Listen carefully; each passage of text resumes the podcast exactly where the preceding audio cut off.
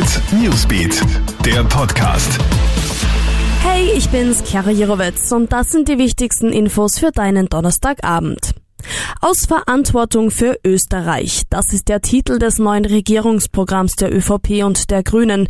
Sebastian Kurz und Werner Kogler haben es am Nachmittag gemeinsam vorgestellt. Laut ÖVP-Chef Kurz habe man das Beste aus beiden Welten geschafft. Beiden Parteien sei es jeweils gelungen, ihre zentralen Wahlversprechen zu halten. Die Kompromissfindung war laut Parteichef Werner Kogler zwar sehr schwierig.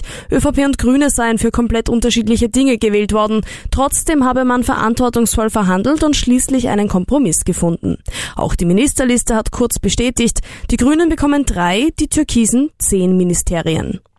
Das Zoodrama von Krefeld in Deutschland scheint geklärt. Nur wenige Stunden nach dem schrecklichen Brand haben sich Personen gemeldet, die zugegeben haben, dass sie mehrere sogenannte Wunschlaternen in der Nähe hochsteigen haben lassen. Nach aktuellen Ermittlungen scheint eine davon das Feuer im Affenhaus ausgelöst zu haben, bei dem über 30 Tiere umgekommen sind. Die Wunschlaternen hätten die drei Frauen im Internet bestellt und zu Silvester steigen lassen. Nun wird wegen fahrlässiger Brandstiftung ermittelt. Schon wieder hat es Probleme mit einer Lauda Motion Maschine gegeben. Ein Airbus A320 musste heute Vormittag kurz nach dem Start in Malaga umkehren und dort wieder landen.